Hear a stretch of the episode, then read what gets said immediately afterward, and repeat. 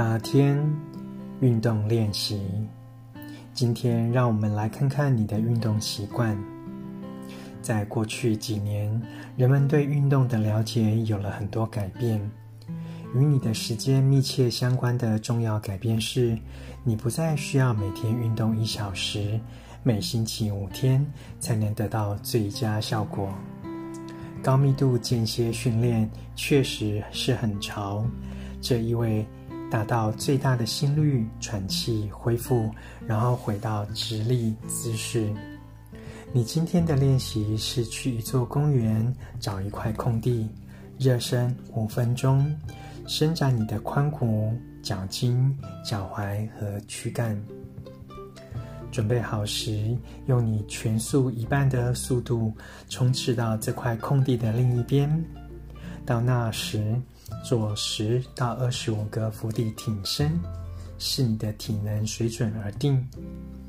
之后，再用你全速四分之三的速度冲刺回到原来的地点，并做五十个开合跳。花两分钟休息，重复这个顺序几次，然后回家。全部加起来，你今天整个运动时间约持续十五分钟。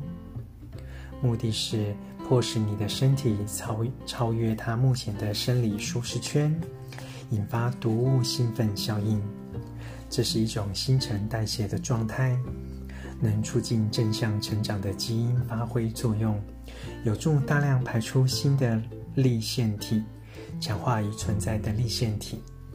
这些是细胞的发电厂，越多的粒线体代表我们有越多的能量。高强度的爆发运动可能需要一些时间才能办到。确认你有做足几分钟的伸展预备。如果感到任何关节疼痛，便立刻停止。事实上，有个教练来监控你，让你保持正确的运动方式，总是比较好。请注意运动安全。这个故事的启示是，你不需要日复一日地在跑步机上做相同的例行公事。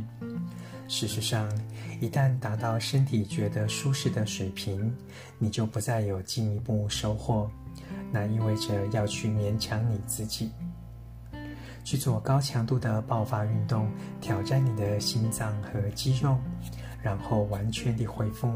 这不仅能在运动中得到更好的效果，也能从你每天已排定的运动时段释放出一些时间来，摆脱运动上班打卡、下班打卡的有做就好的心态。你将在人生中展开重要的大飞跃。重要的不是时间的长短，而是品质。你在健身时有多投入呢？你可以在二头区二头肌弯举时从容呼吸吗？如果可以，那么重复多做几次，几几次实实在在的弯举也有相同效果。然后你就可以继续回到日常生活了。你的时间很宝贵。如果你建立了一种整天移动的习惯，你休息时的新陈代谢率就不会下降。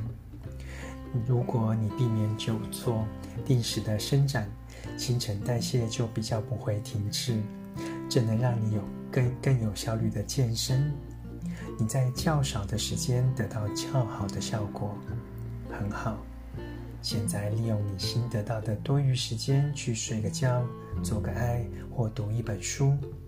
更好的是，坐在一个垫子上，沉思你的生命力的永恒本质，那么你便真正自由了。朗读一日一练习，找回美好人生健康转述的一百项正念日常。